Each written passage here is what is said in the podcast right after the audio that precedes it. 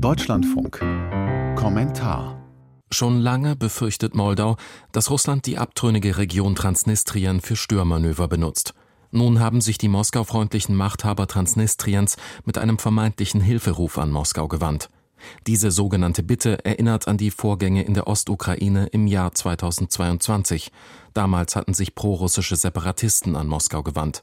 Der Kreml nahm dies zum Anlass für seinen Angriffskrieg auf die Ukraine.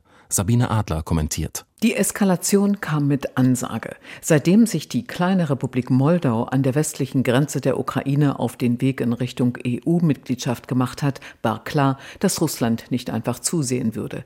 In diesem Jahr stehen ein Referendum über die EU-Mitgliedschaft Moldaus an sowie Präsidentschaftswahlen, bei der die erfolgreiche pro-westliche junge Amtsinhaberin Maya Sandu eine Wiederwahl anstrebt. Seitdem sie es 2020 schaffte, die korrupten Oligarchen von der Staatsspitze zu verdrängen, muss der russische Präsident Putin ohne seine Marionetten in Chisinau auskommen. Denn Maya Sandu hat die Drähte nach Moskau gekappt, lässt sich von dort nicht mehr vorschreiben, wie die Ex-Sowjetrepublik zu führen ist. Sie sieht ihre Zukunft in der Europäischen Union und hat deshalb für ihr Land um den Status als Beitrittskandidat gebeten, was im vorigen Jahr zur Aufnahme von Beitrittsgesprächen führte. Danach war es nur noch eine Frage der Zeit, wann Moskau ihr dafür den Krieg erklären würde. Das jetzt folgende Szenario ist bekannt und in der Ukraine bereits erprobt. Das erste Kapitel kam an diesem Mittwoch in Tiraspol, der Hauptstadt Transnistriens, zur Anwendung. Die dortigen Separatisten starteten einen Hilfsaufruf in Richtung Russland, um russische Bürger und Landsleute in Transnistrien vor angeblichen Bedrohungen durch die moldauische Regierung oder die NATO oder beides zu schützen. Was ab jetzt folgt, bestimmt Putin. Bereits 1990 hat sich die Region von der damals noch moldauischen sozialistischen Sowjetrepublik abgespalten.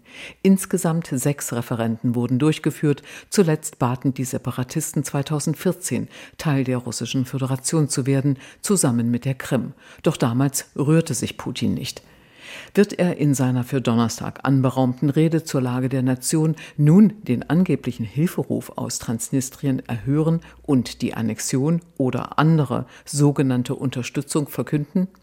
Ganz gleich, in welche Worte er die bevorstehende russische Aggression kleiden wird, der Krieg tritt in eine neue Phase. Er trifft nun auch Moldau. Und die Ukraine bekommt eine zusätzliche Front im Westen, die weitere Kräfte binden wird. Die Vorarbeit hat ein hybrider Krieg geleistet, den Russland seit Jahren gegen die ehemalige Sowjetrepublik führt.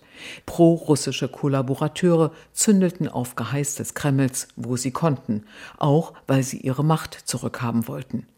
Transnistrien, die pro-russische, abtrünnige Region, diente dafür als idealer Vorposten. Es sind diese Risse und Spalten in den Nachfolgestaaten der Sowjetunion, die den Nährboden bilden für Russlands Imperialismus. Eingefrorene Konflikte, das lehrt auch Transnistrien, werden zur Waffe in Putins Händen.